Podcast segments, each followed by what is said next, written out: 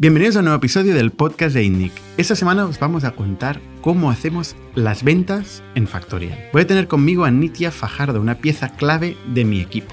Nitia se incorporó en Factorial como vendedora y fue escalando desde las docenas de clientes nuevos al mes que incorporábamos solo en España a internacionalizar en el mundo en nueve mercados, añadir varios centenares de clientes al mes, abrir una oficina en el otro lado del Atlántico, implementar procesos para enlatar todo aquello que de forma natural conseguíamos hacer a pequeña escala. Y en general vamos a descubrir en este podcast cómo no es tan distinto vender un SaaS B2B a vender coches o inmuebles. En el fondo, tiene que ver con generar relaciones de confianza con clientes, resolver problemas de forma honesta y sincera y ser capaz de explicar y enlatar este proceso con muchas personas, liderando también a estas personas, acompañándolas en el proceso de aprendizaje y siendo capaz de generar nuevos líderes constantemente, nuevos managers que implementan lo que hacíamos el primer día a pequeña escala. Y el podcast de esta semana es posible gracias a vosotros, que nos seguís en YouTube, en Spotify, en Apple Podcasts, que nos compartís vuestro feedback de forma transparente, nos gusta muchísimo seguir haciéndolo, y compartís en las redes los episodios que más os gustan. Muchísimas gracias a todos, y el podcast de esta semana es posible gracias precisamente a Factorial, el software de recursos humanos que ayuda a las empresas a automatizar todas aquellas funciones que son automatizables y permite a los managers y a los responsables de recursos humanos a focalizarse en eso, hacer crecer a las personas, entender la dimensión humana y la estrategia del negocio, tomar decisiones creativas, con información. Todo esto no era posible antes, pero la buena noticia es que hoy sí lo es. Muchísimas gracias Factorial por hacer posible este podcast y sin más os dejo con la experiencia de Nitia Fajardo. Bienvenidos a Startup Inside Stories de INNIC, un podcast donde hablamos de startups, negocio y tecnología. Bienvenidos una semana más al podcast de INNIC. Yo soy Bernat Ferrero y hoy estoy con Nitia Fajardo. ¿Qué tal, Nitia? Hola, muy bien, gracias, Bernat. Nitia es una persona de mi equipo em, que, lleva ventas, una de las líderes de ventas de, detrás de Factorial eh, y de las claves de nuestro crecimiento, eh, la verdad. Em, y, hoy lo que me gustaría, Nitia, es, contar un poco las entrañas de, lo que hacemos en Factorial, ¿no? O sea, como en, los últimos dos años en ventas de Factorial ha habido una transformación brutal. O sea, empezamos que éramos cuatro em, y, y, ahora somos, mm, no sé, ciento y pico. Eh, actualmente en ventas solo. Entonces, hemos sacado una, una, serie de aprendizajes. Empezamos desde cero, eh, pero hemos sacado una serie de aprendizajes que creo que realmente nuestra audiencia eh, le pueden ser útiles. ¿no? Y, de ahí que, que, te he pedido, digo, mi tía, ¿podemos hablar de ventas durante una hora en el, en el podcast de Indiki y contar un poco la historia de, Factorial. Pero antes de entrar en la historia de Factorial y de ventas, que creo que, es muy relevante, eh, me gustaría explicar brevemente cuál ha sido tu experiencia previa. Porque tú, antes de Factorial, habías trabajado en ventas. Sí, obviamente. Bueno, en primer lugar, gracias por invitarme al podcast. Muchísimas gracias, la verdad, me hace mucha ilusión. Entonces, bueno, nada, eh, sí, eh, yo llevo pues en ventas unos 20 años. Además, vengo de familia que mis padres se han dedicado siempre al comercio. Yo creo que nací con una caja registradora debajo del brazo prácticamente. Y, bueno, me inicié en el mundo de las ventas, sobre todo en el, en el mundo inmobiliario, en el cual estuve vinculada unos seis años aproximadamente. Allí aprendí, bueno, en mi inicio toda la parte más de la gestión, administración hasta que el que era el director de la oficina en su momento, pues bueno, eh, vio en mí pues una parte comercial, ¿no? Que quizá yo no quería ver, ¿no? O reconocer y, me propuso probar. Y, probé y me, fue muy bien. Me, hace gracia que digas que no querías reconocerlo. Sí. Porque esto pasa. Pasa, pasa bastante. como, hay cierto desprestigio a la venta, ¿no? Y la gente dice, no, no, yo, yo no, no quiero, no vendo. Porque se asocia al vende humo. Exacto, yo creo que, la parte comercial siempre ha, estado como muy asociada ¿no? al, al vende humo, ¿no? una parte como como poco profesional, ¿no? Por decirlo de alguna manera. Y, bueno, pues al igual inconscientemente lo piensas así, pero a día de hoy te puedo decir que lo mejor que me ha pasado ha sido dedicarme a las ventas porque es una cosa que a mí me apasiona y creo que no es vender humo, es resolver problemas, ayudar a las personas, encontrar su pain, su necesidad y, al final es gratificante, ¿no? También, con lo cual creo que, es, un, oficio más igual que, cualquier otro y que es importante porque al final hoy en día todo está relacionado con las ventas, ¿no? Al, final, al final es eh, requiere creatividad, requiere análisis, requiere inteligencia, es meterse en, un cliente que tiene una situación compleja, especialmente la venta de software, y ser capaz de encontrar cómo mejorar su status quo, ¿no? Exacto. Y, a partir de ahí, pues utilizando evidentemente tu producto, ¿no? Y si ves que no le vas a poder ayudar, pues no hacerle perder tiempo, ¿no? Bueno, ni hacerle perder el tiempo a él, ni perderlo nosotros también, ¿no? De alguna manera. Entonces, por eso es súper importante siempre en la venta en general entender muy bien el problema que tiene el cliente y cómo yo se lo puedo resolver, ¿no? De alguna manera, preguntando. Súper importante preguntar. Qué difícil es preguntar bien. Es difícil. Y al principio no preguntas tanto, ¿no? Y eso es una parte importante que luego vas aprendiendo, ¿no? A, lo largo de los años, ¿no? Y yo creo que el oficio de las ventas es una cosa que cada día aprendes cosas nuevas, ¿no? y, y y siempre tienes algo que aprender, porque aparte también el consumidor va cambiando, la forma de vender también cambia, ¿no? Y, tú te tienes que ir adaptando y, cada día aprendes, ¿no? Y, ¿No, te da la sensación de que una carrera de ventas vas evolucionando, aprendiendo a preguntar y acabas preguntando como un niño? Porque al final son las mejores preguntas cuando preguntas, ¿Por, qué? Porque algo básico. No pasa nada por preguntar algo básico. No es cuando mm. sale muchas veces las razones profundas de las mm. cosas, que es donde puedes cada vez más curioso, ¿no? Realmente, cada vez eres más curioso y quieres preguntar más y más y más, sobre todo para entender bien, ¿no? Con quién estás hablando, ¿no? Porque al final luego todo ese conocimiento que tú vas adquiriendo ¿no? en las preguntas que vas haciendo, al final te llevan a entender bien ese problema para ayudarle mucho mejor, ¿no? Y para decirle, oye, y como me has dicho esto, tal, ¿no? Y como me has comentado esto, esto también, ¿no? Y te ayudan también a, ser más preciso en la venta, a ser más rápido, a generar urgencia, ¿no? Y, es importante. Entonces, en este sector inmobiliario, donde... Volviendo. Volviendo, donde por cierto, se asocia más el vende humo. Total, total, todavía más. ¿Cómo, fue la experiencia? O sea, tú entraste ahí como administrativa, ¿no? y, pasaste a vender. Exacto. Yo empecé como secretaria comercial, por decirlo de alguna manera. Y claro, los, los, vendedores salían de la oficina, iban a captar viviendas, traían pues las fotografías, yo metía las fichas en el sistema, pero claro, yo sin ver esos pisos podía conocer la zona, el tipo de vivienda, ¿no? Y me hacía más o menos una idea. Entonces, cuando ellos estaban fuera, los clientes entraban, porque la oficina estaba abierta, ¿no? Era pues, horario de oficina o de tienda normal, ¿no? Y entonces yo acababa pues ofreciéndoles, oye, pues en base a lo que me estás comentando, las necesidades que tienes, el tipo de vivienda, los recursos que tienes, ¿no? Porque claro, al final también es un tema de recursos económicos, ¿no? Comprar un piso, pues me hacía más o menos una idea y lo enfocaba hacia, hacia una vivienda u otra, ¿no? Entonces les agendaba una reunión, venía el comercial, llevaba al cliente y vendía. claro, Mm, pues el director de la oficina un día me dijo, oye, mm, estamos viendo que está... O sea, eres SDR. Estaba haciendo como de SDR sin ser SDR, obviamente, ¿no? Y entonces me propuso ser eh, comercial. Y dije, executive. Ah, sí, no se llamaba así. Ah, no se le llamaba así, era comercial en ese momento y, me lo ofreció. Y recuerdo esa experiencia porque, bueno, o sea, no, había, no me había dado tiempo de, de ir a ver ninguna vivienda que ese día me senté, pasé de una mesa a la otra, a la mesa de comercial, entró una clienta, se sentó y dije, bueno, pues cuéntame, ¿no? me explicó y demás, le dije, pues mira, esta tarde a las 5 de la tarde, si quieres, vamos a ver esta vivienda que creo que te puede encajar. No se quedé ninguna más, compró esa vivienda.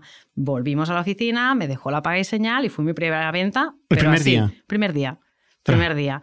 Y de ahí pues empecé, empecé a, a vender, a vender, a vender, vender. Y hubo un momento que quedó vacante la posición de director de oficina y me ofrecieron el puesto. Entonces empecé a gestionar yo una, una, oficina. Era una oficina que había tenido muy malos resultados, quizá por el tipo de público que había en aquel momento en esa zona del, del Empurdá, ¿no? de, de Girona. Y, y, esa oficina en más de una ocasión eh, pues consiguió muy buenos resultados y, y bueno, nos premiaban viniendo aquí a Barcelona, a una cena, en el Ritz, no sé qué, a las mejores oficinas que, que habían llegado los objetivos, ¿no? Y, y, bueno, y de allí me ofrecieron una posición de delegado de zona para gestionar a tres oficinas. Entonces ahí empecé la gestión también de, de personas, ¿no? Dentro de lo que era con 23 años. Y ahí, el, el, o sea, la venta captabais el producto por un lado, y lo colocabais, hacíais ambas cosas. Claro, captábamos la vivienda, por eso salíamos por las mañanas a, buscar viviendas, gente que quería vender, captación puerta fría totalmente. Obviamente podía venir algún cliente inbound, por decirlo de alguna manera, pero casi todo era puerta fría. Y de ahí pues entraban los clientes y nosotros pues les ofrecíamos el producto que teníamos en ese momento.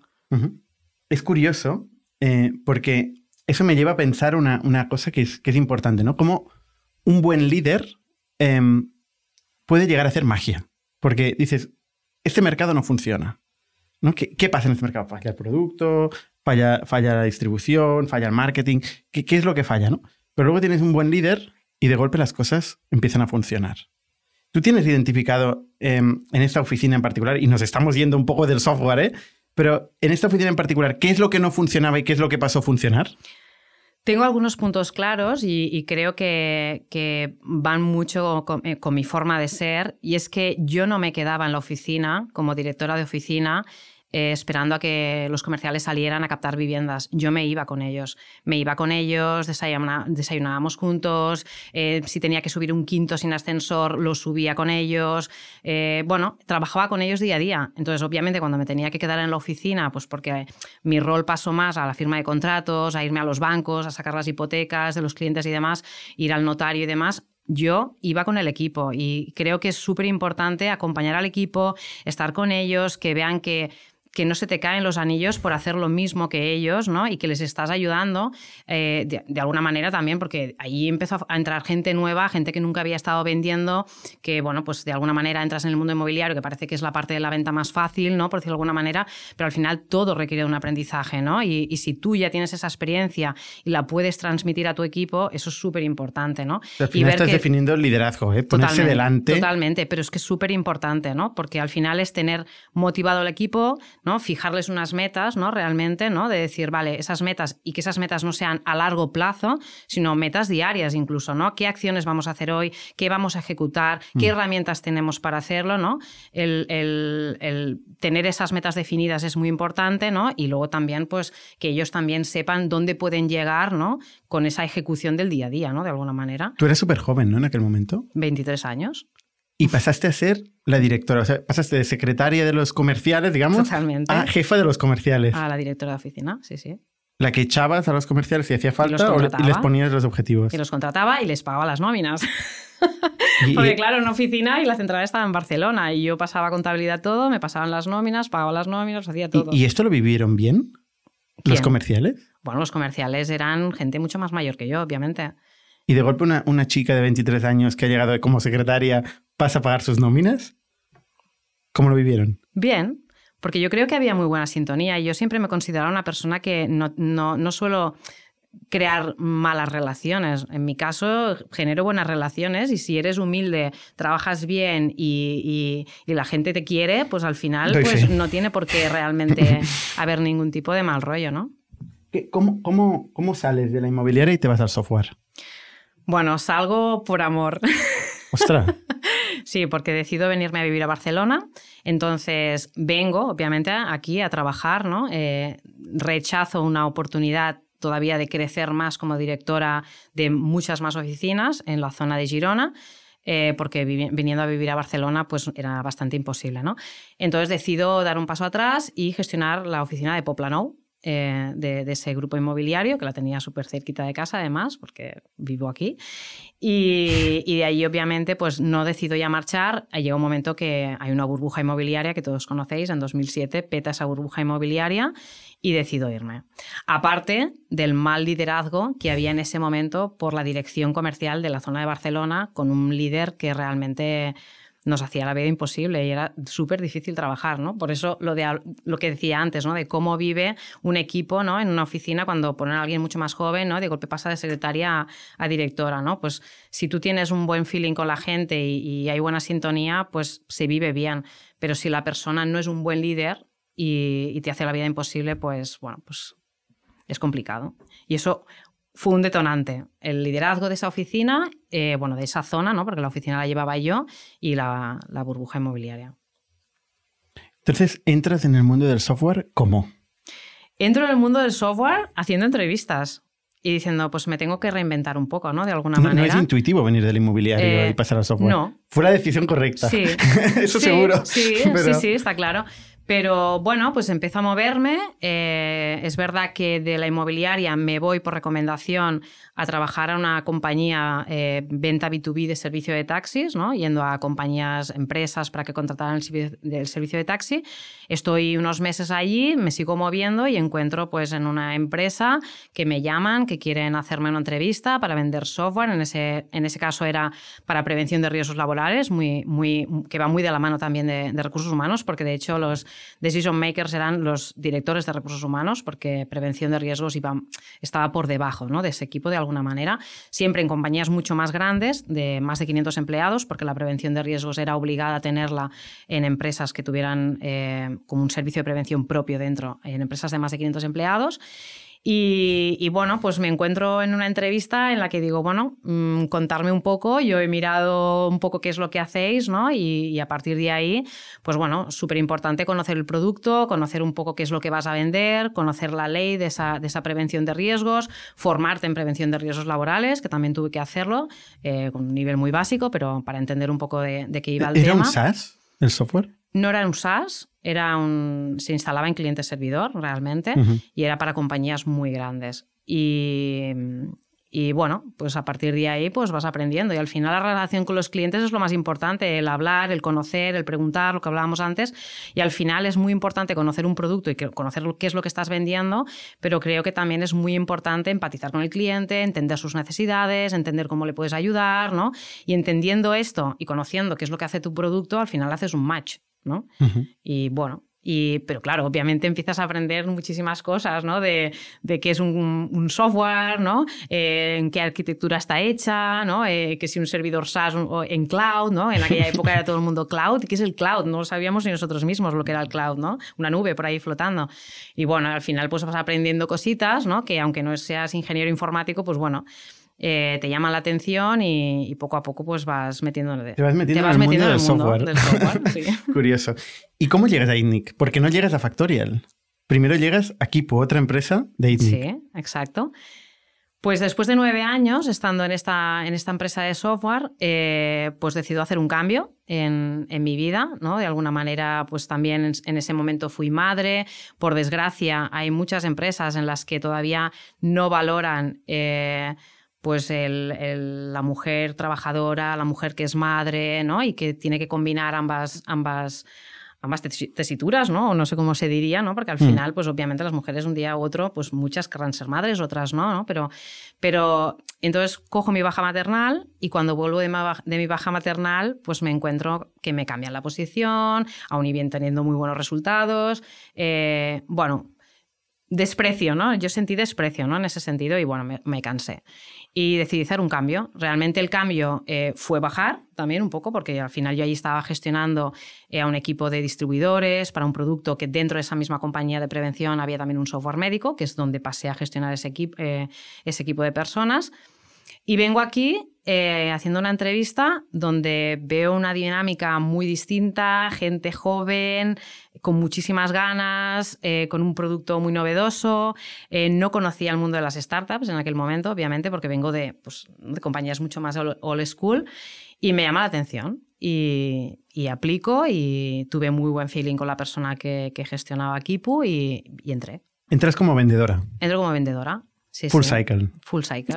Es decir, prospectas, Prospecto. generas tus propios... Bueno, mm, realmente ahí no había tanto outbound, había muchísimo lead inbound. Entonces eh, llamaba, hacía el prospecto de esos leads, agendaba mis reuniones, mis demos, hacía mis demos y hacía todo el seguimiento posterior O sea, entraban los hasta el cierre. por la web, vía inbound, a través del esfuerzo de marketing que, que se hacía, ¿no? Y tú convertías estos, estos leads en, reuniones primero, reuniones.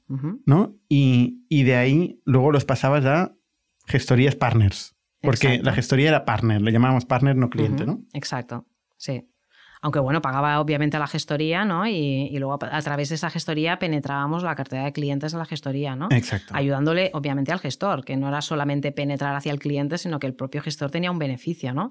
Porque al final tenía la documentación al día, ¿no? Podía hacer sus impuestos en el momento que lo necesitara, ¿no? Y que a día de hoy todavía es así. Y la empresa tiene al día también toda la información de sus cierres, de, sus facturas, puede buscar con un clic cualquier documentación exacto. Relativa a su negocio, ¿no?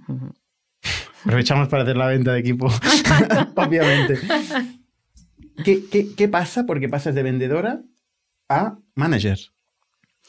¿Qué pasa? Bueno, al final también eh, dentro de lo que es Kipu pasan una serie de cambios y demás, donde intentamos de alguna manera vender también eh, no solamente la parte, ¿no? De al final intentamos buscar cuál es el problema de, una empresa, ¿no? Que es no solamente la gestión de la facturación, sino también toda la gestión del personal, ¿no? De, una compañía y empezamos también a, vender eh, al tener esos partners, ¿no? Y tener ese, ese software de, de, gestión de facturación, el vender el servicio del todo en uno, ¿no? Que llamábamos en ese momento donde vendíamos pues pues, el software al cliente y le vendíamos también el asesoramiento a través de un, de un asesor fiscal contable, pues, partner nuestro, para venderle todo, todo el servicio. ¿no?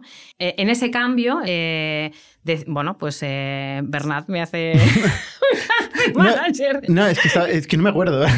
no, no, me acuerdo cómo fue, ¿no? Bueno, hubo, hubo algún cambio donde, bueno, buscábamos una dirección de cómo fidelizar también esos, esos partners, esas asesorías, ¿no?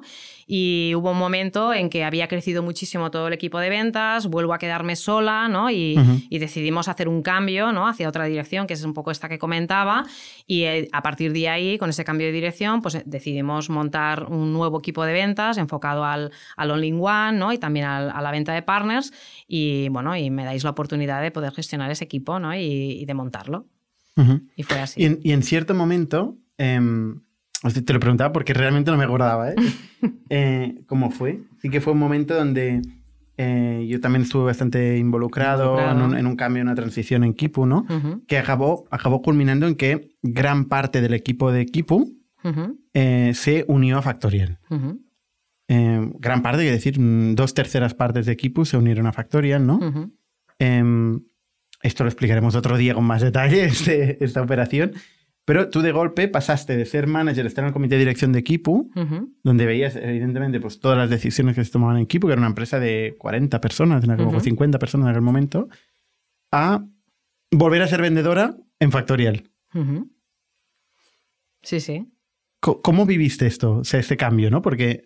Bueno, a ver, yo viví este cambio, pues obviamente, pues al final son cambios que tomas, ¿no? Y primero los meditas, ¿no? Y demás, pero sobre todo confiando, confiando en las personas que lideran ese proyecto, ¿no? Y, y de los que, pues obviamente tú, por ejemplo, ya estabas involucrado en él, ¿no? Y al final es confiar en esas personas, ir de la mano, viendo que era un proyecto muy ambicioso realmente, de un crecimiento y un volumen muy importante, ¿no? En, en a corto plazo, ¿no? Que realmente luego se ha visto que realmente ha sido así y, con ganas de poder ayudar en ese, en ese nuevo proyecto y crecer junto a esta compañía, ¿no? Al final. Entonces tú pasas de un día estar vendiendo Kipu a estar en la mesa de al lado, porque estamos todos en ITNIC, ¿no? Y conocías a todo el mundo de Factorial, evidentemente, eh, y, pasar a vender Factorial. ¿Es fácil cambiar de, de producto? De un producto de gestión administrativa a gestión de recursos humanos? A ver, es fácil en el sentido de que al final es, entender otra vez más ¿no? lo que comentábamos antes del problema que resuelve ese producto, ¿no? Y al final es una relación otra vez con un cliente, ¿no? Y entender y preguntar y saber qué es lo que necesita, ¿no? Y cómo le podemos ayudar. Y al final es otro software, ¿no? Donde, donde tú vas a solucionar otro tipo de problemas. Entonces, fácil eh, pasar de un software a otro. A ver, es fácil relativo, ¿no? Porque al final tienes que tener ese aprendizaje, ¿no? De entender pero una vez, eh, si tú tienes ganas y, conoces ese problema, ¿no? Realmente yo no lo veo ¿Cuánto tiempo te llevó? A mí, hacer mi primera venta me llevó 25 días. ¿Sí? Ostras. En el primer mes. ¿Tú crees que un, un, buen vendedor puede vender cualquier cosa? Es una pregunta... Un buen vendedor puede vender cualquier cosa. Eh, Sí. Creo que sí.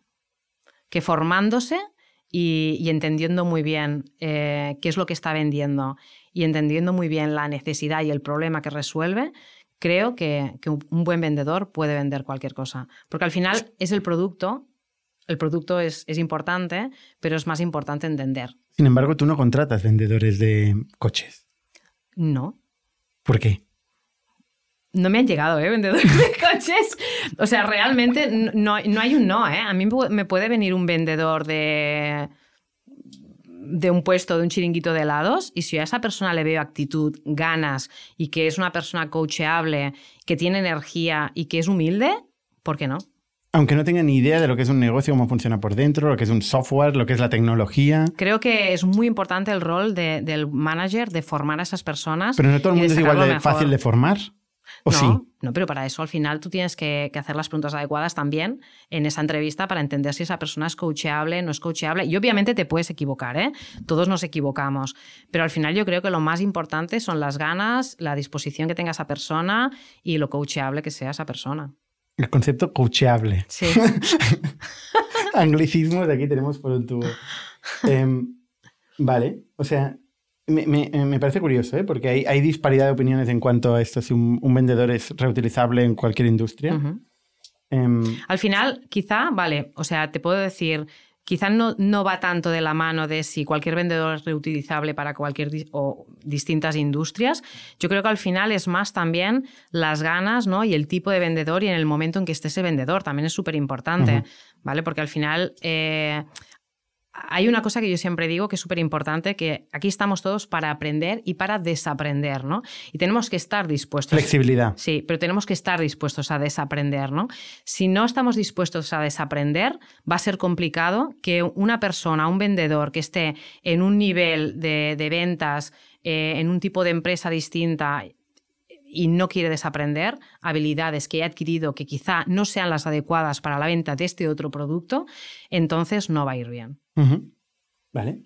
Entonces tú entras en Factorial eh, el año 2019. 19, sí. Estamos en Enero 2020. de 2019, viniendo de Kipu. Eh, y es un año en el que eh, justo acabamos de cambiar de modelo de negocio en Factorial y acabamos de pasar de... Tenemos un modelo de negocio de venta de, nóminas. O sea, vendíamos servicios profesionales y pasamos a vender SaaS. 2020, perdona. No. si estamos en 2021, enero del 2020. ¿Esto fue enero de 2020? Ah, vale, vale. No. Ah, sí, 2020, claro, sí, correcto. Sí, sí. Pasamos de, de, vender. Em, primero vendimos beneficios. Primer modelo de negocio factor es venta de beneficios, incluyendo seguro salud, etc. Segundo modelo de negocio fue la venta de servicios profesionales. Eh, lo que queremos en Factorial es eliminar cualquier fricción a la adopción del software, es decir, que cualquier persona que tuviera los problemas de recursos humanos que nosotros solucionamos pudiera implantar la solución fácilmente sin ni siquiera pagar por ella, hasta que nos damos cuenta, final del, del 19, medianos o el 19, que efectivamente no, no vamos a generar un modelo de negocio sostenible de esta manera y decidimos cambiar de modelo de negocio y empezar a cobrar por el software cosa que nos hace hacer un salto brutal en la facturación de la compañía. Multiplicamos por 10 aquel año, ¿no? y, tú cuando entras ya es un software y cobramos por un software. Exacto. ¿No? Entonces, eh, entras como vendedora, año del COVID. COVID. Empieza el COVID. es verdad, es verdad. Eh, y eh, bueno, empezamos, pasamos la, la, peor época del COVID, que ahí tampoco contratamos demasiada gente, nos mantenemos un poco cautos. Y ya cuando vemos que estamos saliendo, empezamos a crecer. empezamos a contratar gente. Entonces, pasamos de un modelo en Factorial donde eh, nuestra venta es eh, full cycle, que es, decir, buscamos perfiles generalistas que son capaces de prospectar, generar sus propios leads eh, y luego llevarlos a una demo y llevarlos a la venta propiamente, a un cliente. Eh, y, poco a poco vamos dándonos cuenta que eh, tiene sentido ya, a medida que vamos teniendo más certidumbres, ir especializando esa función. Y entre otras cosas decidimos internacionalizar, porque veníamos de una venta muy centrada en España, y de dividir Factorial en dos zonas. Eh, que llamamos la A y la B. Sí, esto ya ha sido más en 2021, ¿no? Finales del 2020, inicios del 2021. En a finales del, del 2020, ¿cuál era el equipo? El tengo una memoria de pez. Bueno, sí, había- es verdad, tienes razón. Había una parte de A y B, pero no era tan clara como ahora, ¿no? Porque realmente estaba España y Francia, realmente, ¿no? Y empezamos a, a hacer nuestros pinitos en, en- en México también, verdad, ¿no? De alguna verdad. manera. O sea, empezamos con España y empezamos con Francia Exacto. eh, y, a la segunda mitad de- o final del, del- del año Mm. 2020, correcto. Exacto. Y de cara a finales, ¿no? Empezamos también, ¿no? Yo creo que en julio, agosto empezamos, entra una persona también para, para empezar a, a crear un equipo en, en México. Aunque realmente desde España, antes de montar ese equipo desde aquí de México, ya estábamos atendiendo a leads que nos llegaban de, de México, Colombia, Perú, Inbound, etcétera, ¿no? que Inbound. venían como eh, spillover del hecho Sí, de que estábamos comunicando en castellano exacto. y nos venían clientes de, de México, que Sí, es donde descubrimos la realmente oportunidad un de buen México. trabajo, ¿no? Realmente de, marketing. Entonces, eh, lo primero que hacemos es dividir los equipos, es verdad, en España y Francia. Y tú pasas a llevar a España. Exacto.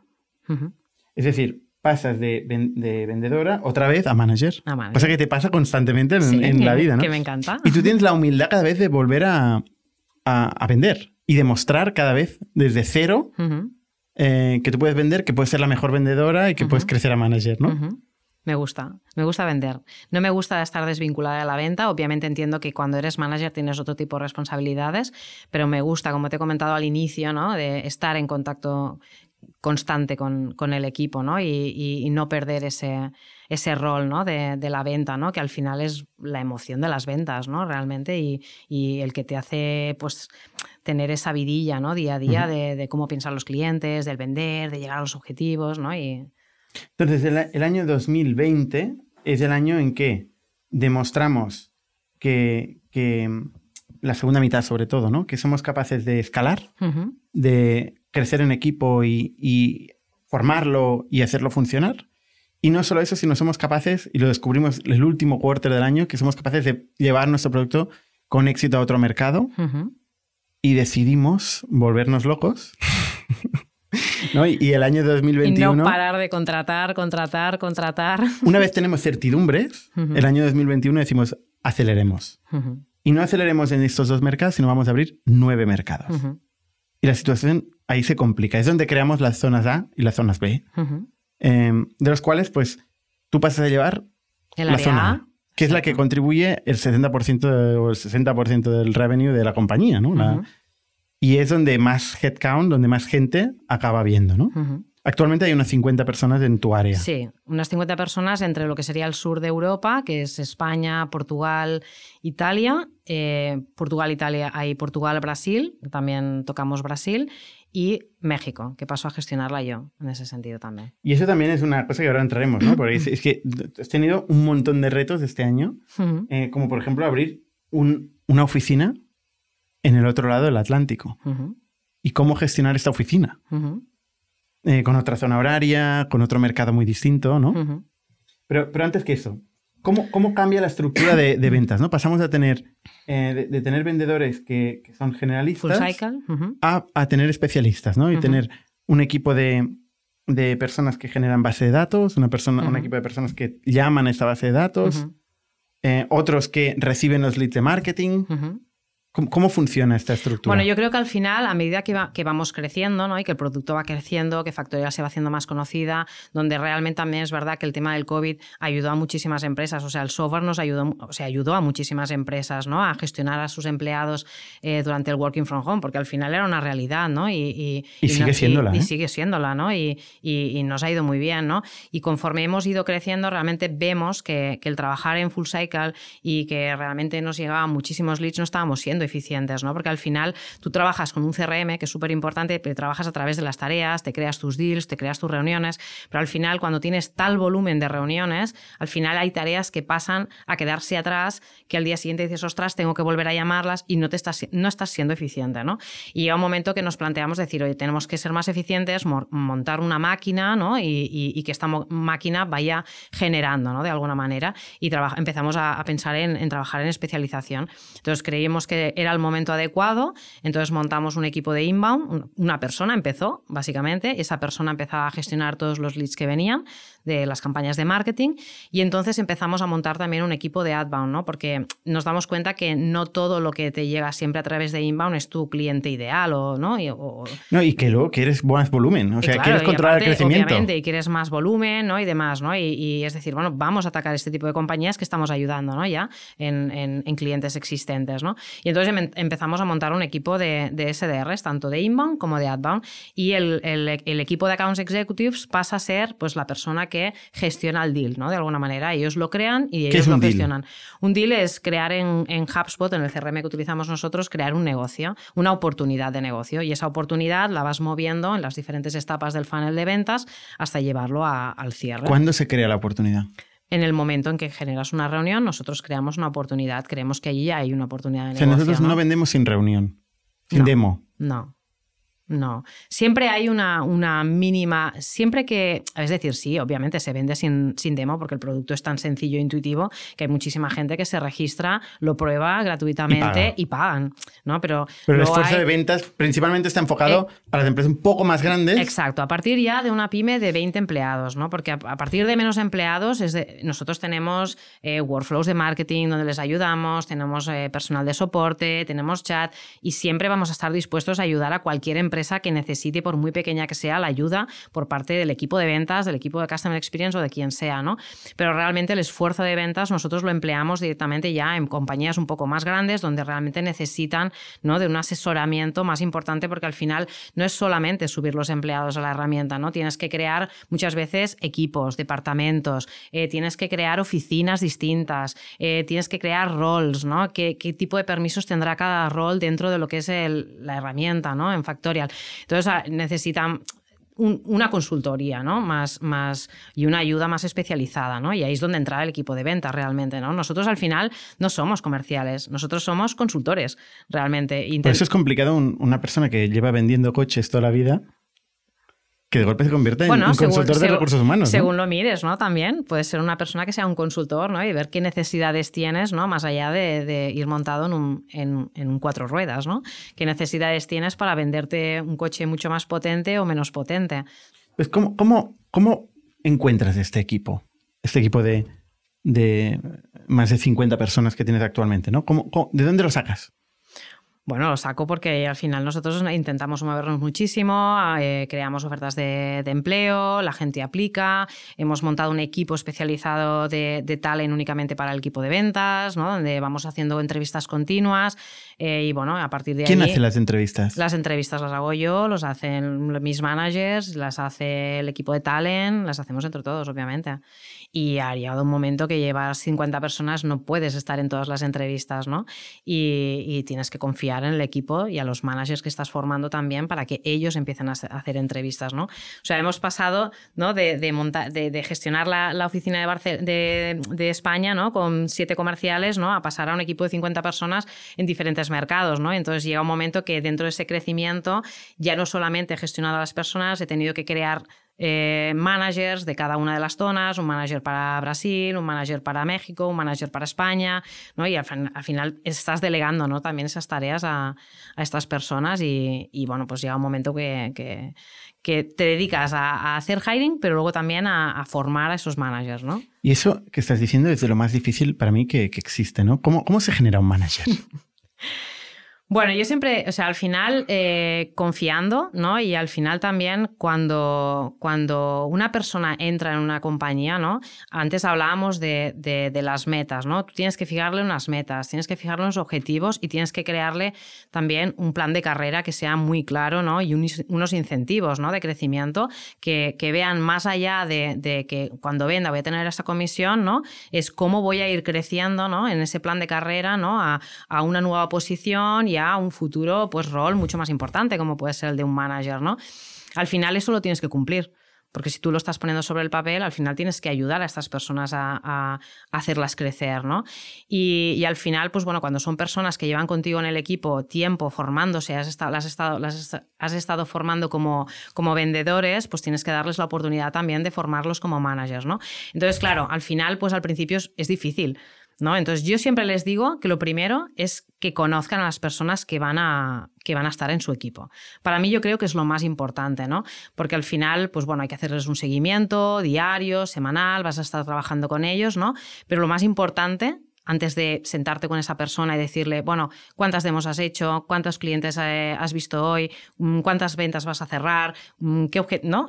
Antes que esto, al final tienes que conocer a la persona, ¿no? Ver sus intereses, conocer esa persona, qué le mueve, mm, qué hace en su día a día, ¿no? Y luego preguntarle también muchísimo, ¿no? E, en, cuanto a que te dé feedback, ¿no? Como, ¿qué crees que, podría hacer como manager para ayudarte, ¿no? Se generar un vínculo. Generar un vínculo con esa persona. Es lo más importante, ¿no? Porque generando luego ese vínculo, yo creo que tienes las herramientas ¿no? para que esa persona confíe en ti ¿no? realmente y, ver que, puede confiar esa persona en ti también y puedes, obviamente luego jugarás con la parte de premiarle cada vez que hago algo, hace algo bien, ¿no? Realmente pero también, obviamente, tiene que ser consciente que vas a hacer autocríticas de esa persona de vez en cuando, ¿no? ¿No, crees que es parecido a, lo que haces con un cliente? También generas un vínculo, una relación. Sí, claro. de confianza. Todo va de relaciones y, de confianza. Y de saber hacerlo. Y de saber hacerlo. Que no es trivial. No, pero se aprende. Yo creo que son cosas que vas aprendiendo con la experiencia, con los años.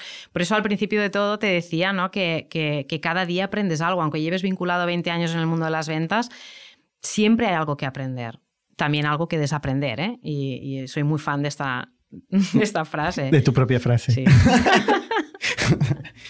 Eh, interesante. Es, curioso porque evidentemente hay mucha literatura de cómo montar equipos de ventas en SaaS, ¿no? El famoso Predictable Revenue de Aaron Ross y muchos libros eh, sucesivos, ¿no?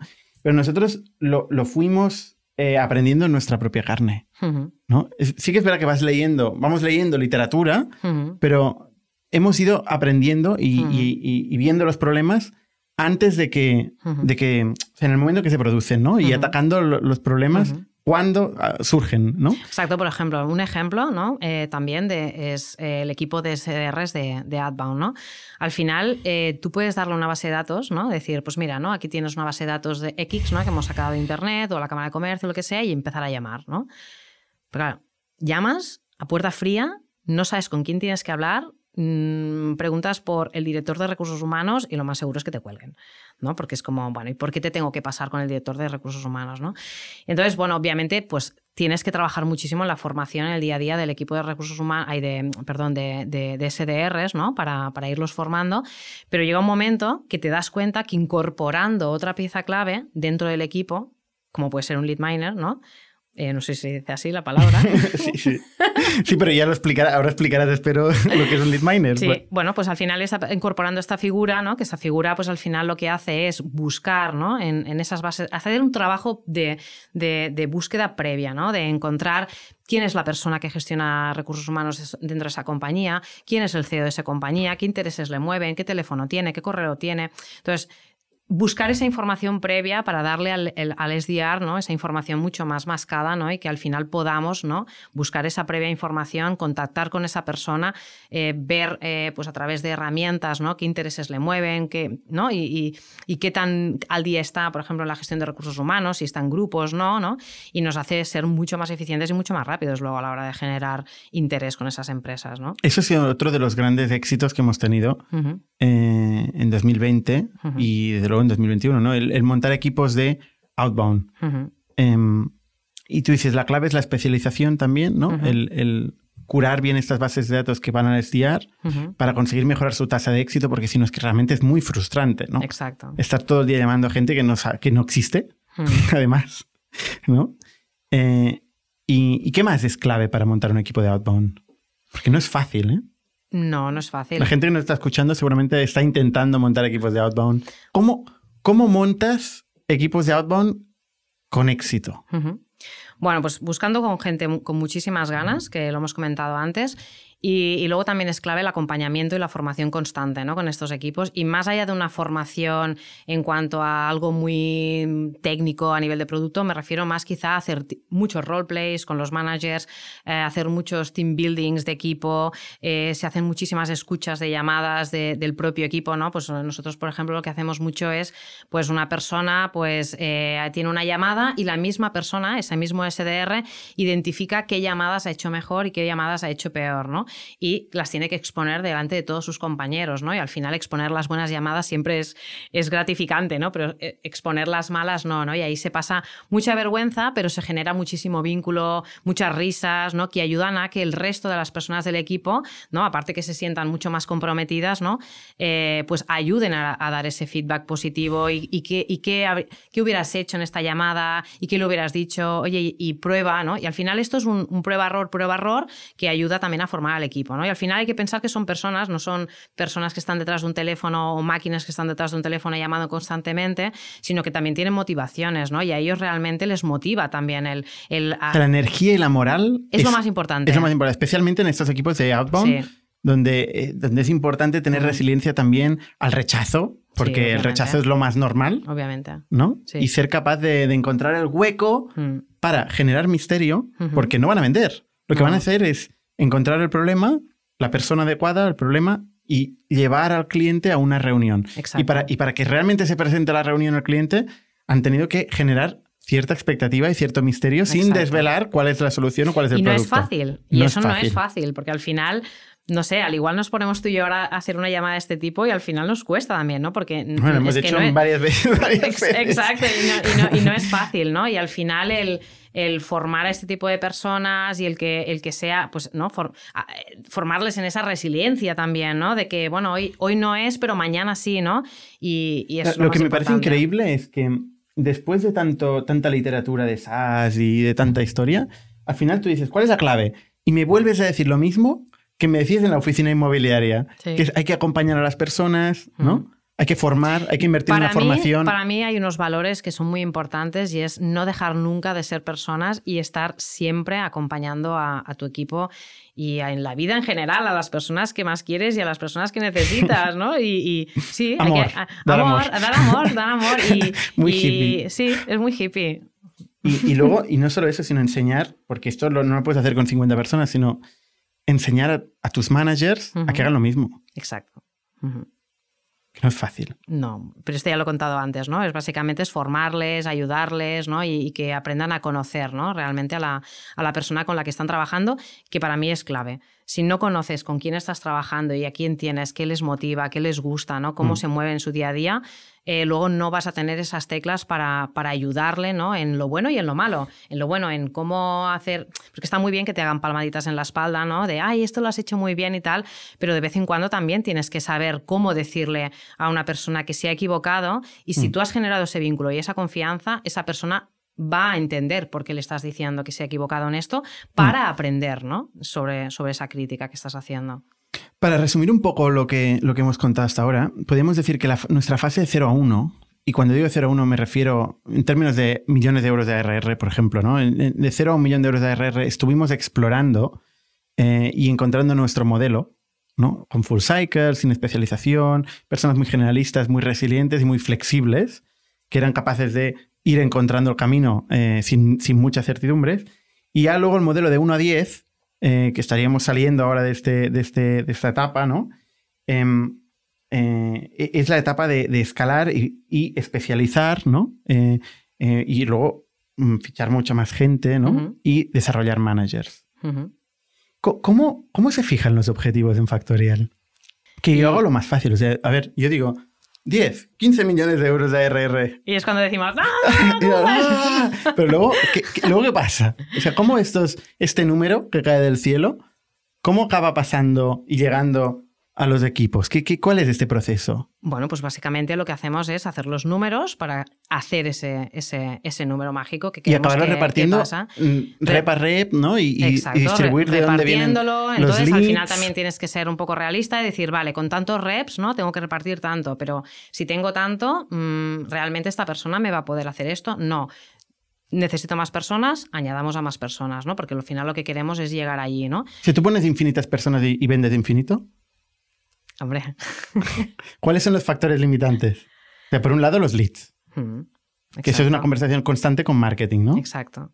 Sí, porque al fin y al cabo es verdad que, que, el lead inbound, obviamente, o sea, si tenemos que diferenciar el lead inbound y el outbound, yo siempre digo que el lead inbound tiene sus pros y sus contras, ¿no? Porque el inbound obviamente es una persona que viene interesada, ¿no? Y es un hot lead, ¿no? Por decirlo de alguna manera, pero el contra es que igual que te viene a ti, le irá a cuatro o cinco compañías más, ¿no? Y, entonces, pues bueno, al final estás pues comparándote obviamente con, con otras herramientas, ¿no? Y el outbound es más difícil de atacar, pero yo estoy segura que cuando entras en esa cuenta de outbound, el cliente te ha visto a ti y si tú generas un vínculo muy importante y una relación importante, tienes más probabilidades de venderlo. Eh, tú primero por haber entrado antes en, esa, en, esa, en ese problema que tiene ese cliente y que quieres ayudarle. ¿Cómo, ¿Cómo, funciona la, relación con marketing? ¿Qué pasa cuando hay, no hay leads? Pues siempre estamos peleando, no hay leads, no hay leads. no, bueno, nosotros básicamente tenemos una reunión semanal con el equipo de marketing, eh, yo en particular también con la Head of Marketing, eh, donde nos vamos poniendo un poco al día en cada uno de los mercados. Las reuniones con marketing para el área A, pues básicamente pues vienen todos los growths de cada mercado, ¿no? Eh, pues de Italia, de Brasil, Portugal, de México y de España.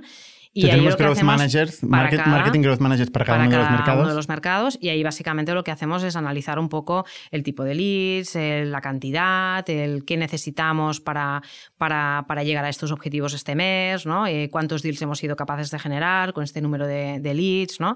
Y bueno, vamos activando las diferentes palancas, ¿no? Para, para, para trabajar. Pero llega un momento que al final no todo es, eh, o sea, lo que hablábamos al principio, al final el crecimiento no se espera solo con inbound, ¿no? Al final por eso hay que ir a buscar, ¿no? Para crecer más rápido, pues creando un equipo de SDRs de outbound, ¿no? Y, es clave tener a ese equipo porque al final no pueden haber excusas para no vender. ¿Me explico?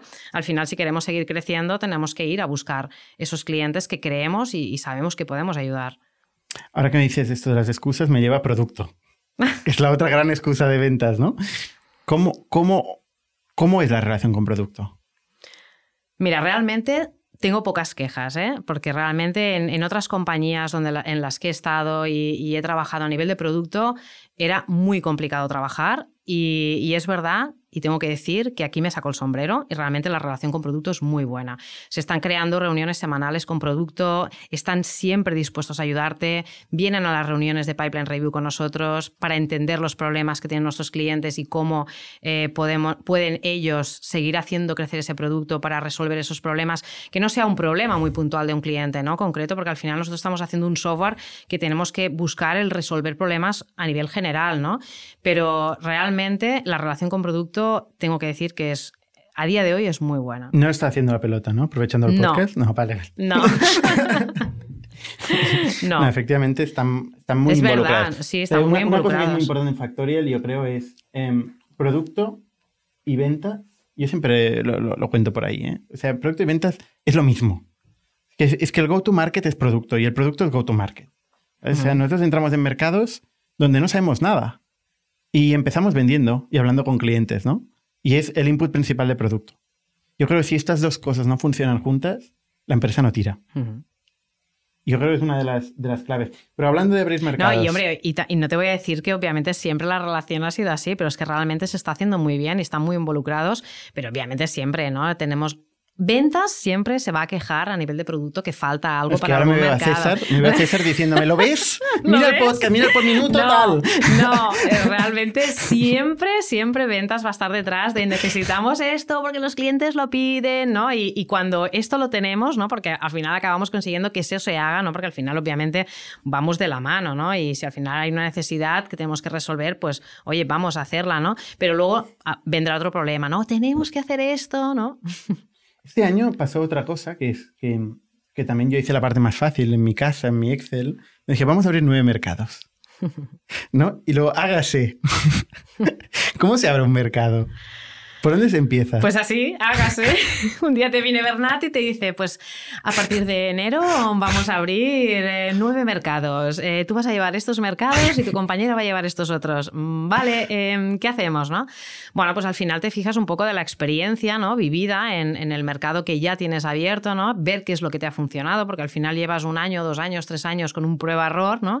Y quizá em, ya te planteas no empezar ¿no? Con, con, el, con el full cycle, ¿no? Como hacíamos al, principio en España, sino pues ya te enfocas en decir, ok, vamos a abrir el mercado, pero ya sabiendo qué es lo que nos ha funcionado, ¿no? Eh, pues creando un equipo de inbound, creando un equipo de outbound, creando un equipo de accounts executives, ¿no? Y a partir de ahí ir haciendo crecer, ¿no? A medida que vas ganando recursos y vas penetrando en ese mercado, ¿no? Y, bueno, tan sencillo como esto, ¿Cómo, entendiendo... ¿Cómo le fijas un objetivo a un, a un account executive de un mercado nuevo? Bueno, al final, eh, cuando al principio de todo, eh, los objetivos se fijan eh, siendo muy intentando ser muy, ¿cómo diría? ¿Generosos? Muy generosos, sí, la palabra generosos, gracias. Siendo generosos, porque al final tampoco sabes lo que te vas a encontrar, ¿no? Y al final gracias a Dios, el producto que tenemos es un problema que resuelve los problemas de todos los equipos de recursos humanos de cualquier mercado, ¿no? Porque al final todos tienen, tienen este problema. Pero es verdad que hay legislaciones, leyes de un mercado de otro que quizá no se adaptan a, la misma, ¿no? A la que, que, tú estás trabajando aquí en España, ¿no? Pero si no abres ese mercado y empiezas a trabajar, empiezas a tener reuniones con clientes, ¿no? Empiezas a tener un equipo para agendar esas reuniones y tenerlas, no conoces realmente el problema que pueda haber, ¿no? Como mucho puedes hacer una búsqueda de mercado previa y te vas a reunir con cuatro o cinco empresas, pero no, no vas a detectar realmente la realidad hasta que no eh, te pones a trabajar como si realmente ya eh, estuvieras en ese mercado en, eh, trabajando. ¿no? Y es como al final empiezas a detectar pues, problemáticas, nuevas legislaciones. Pues, oye, pues por ejemplo en Italia nos encontrábamos que se pedían muchísimas ausencias por horas a nivel de vacaciones. Oye, pues eh, tuvimos que lanzar esa funcionalidad y hacerla, ¿no? Y bueno, vas detectando y vas, y vas trabajando de la mano de producto, de la mano de equipo de marketing, para hacer crecer también eh, toda la, pues, eh, el orgánico dentro de esa, ¿no? A nivel de marketing dentro de ese mercado, que te vayas dando a conocer, haciendo muchísimos webinars, yendo a eventos, ¿no? Como ponientes y bueno. Mm. ¿Qué pasa cuando un vendedor no consigue sus objetivos? ¿Qué pasa? Bueno, al final hay que. O sea, pasar, pasar, en ese mes no debería de pasar nada. Entonces, al final lo que tenemos que hacer es detectar por qué no ha llegado a sus objetivos, ¿no? Detectar qué es lo que no está haciendo bien, ¿no? O qué es lo que el manager no ha hecho bien, ¿no? Porque al final también te puedes achacar la culpa, ¿no? En, en un momento dado, ¿no? Ver que, qué es lo que ha faltado por mi parte, ¿no? O por parte del manager que esté gestionando ese equipo, ¿no? De, personas que no llegan a los objetivos, saber, ¿no? Detectar esa parte y analizar muy bien a través de, las herramientas que tenemos, que es muy importante. Yo creo para un vendedor tiene que ser muy organizado y es muy importante trabajar con el CRM, con las herramientas, siendo súper organizado, trabajando por tareas y teniendo muy claro los pasos que tiene que hacer en, cada momento, ¿no? Porque muchísimas veces el fallo está ahí el orden, la organización, seguir un proceso. El orden, en el proceso, ¿no? Y luego también, pues, eh, eh, acompañar a esa persona en las siguientes reuniones, ver cómo está haciendo las preguntas adecuadas en, al cliente, si realmente está entendiendo el problema que tiene el cliente, si no lo está entendiendo, ¿por qué? ¿Qué te ha faltado? ¿Qué deberías de haber preguntado? O... ¿Todos nuestros reps hoy están utilizando el CRM? Sí, obviamente. Todos. Todos. Eh, unos mejor que otros, pero, pero todos. ¿Cómo se consigue que el, típico vendedor que es, es bueno y sabe vender a su manera y luego mm, ves que no. ¿Pero dónde tienes el deal? En este post-it. Hmm. Que vuela. A ver, primero se consigue de buena fe, yendo bien, hablando. Oye, tenemos que trabajar así porque es la mejor forma, hay que trabajar por tareas, porque es, la única forma de, no dejarte nada pendiente, de saber en todo momento qué deals tienes, qué llamadas tenías que hacer, porque al final, cuando gestionas tantos clientes, eh, obviamente te, te, acuerdas, ¿no? Cuando entras dentro del CRM y ves ese cliente en particular, porque al final acabas creando esas relaciones, ese vínculo, ¿no? Con esa persona que te acuerdas de casi todas de ellas, ¿no? Pero pero por mucho que te acuerdes de ellas, si tú no tienes una tarea creada, no te vas a acordar de que tenías que llamarla a esa persona, ¿no? Y entonces ahí pierdes oportunidades realmente, ¿no? Entonces, vale, yo he creado un vínculo muy fuerte con esa persona, me queda muy bien, pero no me acordaba que tenía que llamarle hoy. Y al igual era muy importante que le llamara o sea, aunque venda, si no está siguiendo el proceso. Si no sigue el proceso, esa persona, aunque venda, podría vender mucho más. Eso demuestra que esa persona es buena, pero con una buena organización vendería el doble. Y luego te permite a ti tener cierta predictibilidad de dónde, qué punto estamos, ¿no? Exacto. Sin eso es imposible. Exacto, sí, sí. Porque tienes que poder ver realmente dónde tienes eh, en el funnel de ventas eh, esas, esas operaciones y sobre todo más cuando se va ajustando al final de mes, que es cuando nosotros hacemos el, cierre, ¿no? Cada final de mes y cuando tú puedes intervenir y ayudar a esa persona. Entonces, obviamente al principio empiezas, ¿no? pues venga, va, vamos a ayudarte, te voy a crear por tareas. Incluso yo soy, me da culpa, he sido incluso de las personas que he entrado en el CRM y les he limpiado tareas a, los, a los, ¿Sigues a los reps. No. ¿A 50 personas? no, no, obviamente no, pero lo he llegado a hacer. Y al final, pues bueno, te tienes que poner más hater, ¿no? Y decir, pues mira, si esto no pasa, todos esos deals y todas esas tareas se las voy a asignar a otro rep, ya está. Y es la forma. Y esto funciona. Y funciona se enfadan, obviamente, porque se enfadan, ¿no? Y entonces corriendo, ¿no? Se ponen las pilas. Pero bueno, eso no quiere decir que al día siguiente ya estén trabajando correctamente. Luego tienes que volver a estar encima ¿no? de esa persona para que sea organizada, tareas, ¿no? Y por eso es importante, conforme también la compañía va creciendo, ir creando pues, esos managers ¿no? para que puedan gestionar a esas 7, 8, 10 personas ¿no? y, puedan emplear ese tiempo en, ir revisando día a día eh, las tareas de un, de, un account executive, ¿no? Porque al final tú no estás haciendo de policía, tú estás haciendo un mejor account executive, realmente. Correcto. Y a nivel de herramientas, para, para repasar un poco las herramientas que utilizamos en, en Factorial, ¿qué, cuáles son las herramientas de tu día a día? Pues las herramientas de mi día a día son HubSpot, básicamente. Que además en HubSpot pasa todo el ciclo de ventas de un cliente, desde el lead primero, cuando se ha generado tanto en outbound como en inbound. Eh, la primera oportunidad eh, pasa ahí. O sea, si se ha bajado un white paper o un template nuestro, eh, todo lo que ha pasado, los emails que ha abierto, newsletters que ha mandado marketing, todo esto pasa ahí. Y luego todo el proceso de ventas entero pasa en, en, HubSpot. Y por cierto, todo el proceso de account management y de después de Customer Experience, también, pasa, en, HubSpot. Exacto. HubSpot es la herramienta principal y luego tenemos otro tipo de herramientas. Tenemos LinkedIn, usamos mucho LinkedIn sobre todo para la parte de, prospección, el equipo de, de SDRs incluso el propio account executive también la utiliza ¿no? para, para, para, en un momento dado contactar con esa persona.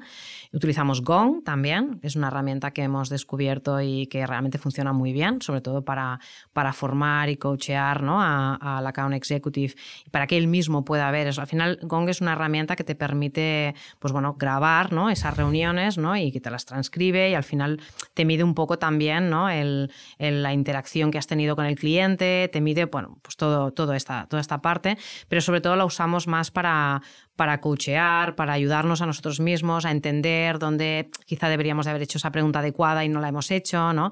Eh, que a veces te encuentras con un cliente que le estás generando urgencia y el cliente no está en ese punto, ¿no? Y es porque mm. no has hecho las preguntas previas. Y además es un coaching que es escalable, porque este mismo coaching te sirve para otra gente que luego lo vea como ejemplo. Exacto, exacto, y se forman en ello. Que ahí es donde Gong yo creo que genera un poco una revolución, ¿no? En este espacio, Gong y herramientas similares. ¿eh? Sí, exacto. Pero sí, el día a día, obviamente, es HubSpot es la, herramienta principal que, usamos. Eh, ¿cómo, ¿cómo, abres una oficina eh, en México? ¿Cómo abro una, oficina en México? Bueno, eh, en el caso de México concreto, ¿no? que hemos visto que ha funcionado, ¿no? ahora, ahora, explicaré, nosotros hicimos pues, bueno, nuestros primeros pinitos, ¿no? como hemos comentado antes, en abriendo pues una oficina, o sea, no abriendo una oficina, perdón, creando un equipo de ventas desde aquí, desde, desde España, ¿no? Eh, pero con un horario muy distinto, ¿no? Y al final, el tener a, imaginaros, ¿no? Un equipo de 80 a 70 personas que hacen un horario de oficina aquí de 9 a 6, 7 de la tarde y ver que ellos, un, equipo mucho más reducido, enfocado a ese mercado, se tienen que quedar hasta las 10, 11 de la noche y todo el mundo ya se ha ido, realmente... O peor, están ahí tomando cervezas. Bueno, claro, o no lo puedes. Sí, exacto, ¿no? Y están tomando sus cervezas aquí al lado, ¿no? Y demás. Y ver que tú te tienes que quedar, ¿no? Obviamente ellos han entrado con esas condiciones, en ese horario laboral, pero no genera eh, vínculo, no genera. crea un sentimiento distinto, ¿no? Y luego aparte el, acercamiento también de cara al cliente, ¿no? Y sobre todo cuando está tan lejos, ¿no? Estamos hablando de miles de kilómetros, ¿no? Eh, decidimos probar y decidimos arriesgar y decir, creemos que la solución está en, abrir directamente una oficina en México, ¿no? Entonces, a partir de ahí empezamos a hacer entrevistas eh, buscando a, una persona que no fuera un manager de un mercado normal, sino una persona en la que tú puedas confiar, hacerle la entrega de llaves, por decirlo de alguna manera, porque al final va a estar a miles de distancia ¿no? de lo que es el, headquarter ¿no? de, Factorial y tienes que confiar en esa persona. ¿no? Y dimos con la clave. Eh, encontramos a una persona que es Rodrigo, a quien le mando un saludo. Y, y, esa persona la trajimos aquí, la formamos aquí durante un mes, estuvo conviviendo en las oficinas de Factorial con nosotros día a día es verdad que esa persona ayudó muchísimo porque es una persona que, que no necesitaba que la fueras guiando, sino que él mismo eh, pues se ponía a hacer coaching con, pues, con marketing, con producto, con, con cualquiera que pasaba por allí quería saber cuál era su rol, ¿no? Una persona muy curiosa y que tenía muchísimas ganas y muchísimas energía y muchas ganas. energía. Totalmente, muchas ganas de aprender. Humildad, también. Es un poco lo que buscamos en, en, toda la gente que mm. fichamos en Factorial, pero especialmente en la mm. gente que crece, en los managers, ¿no? Exacto.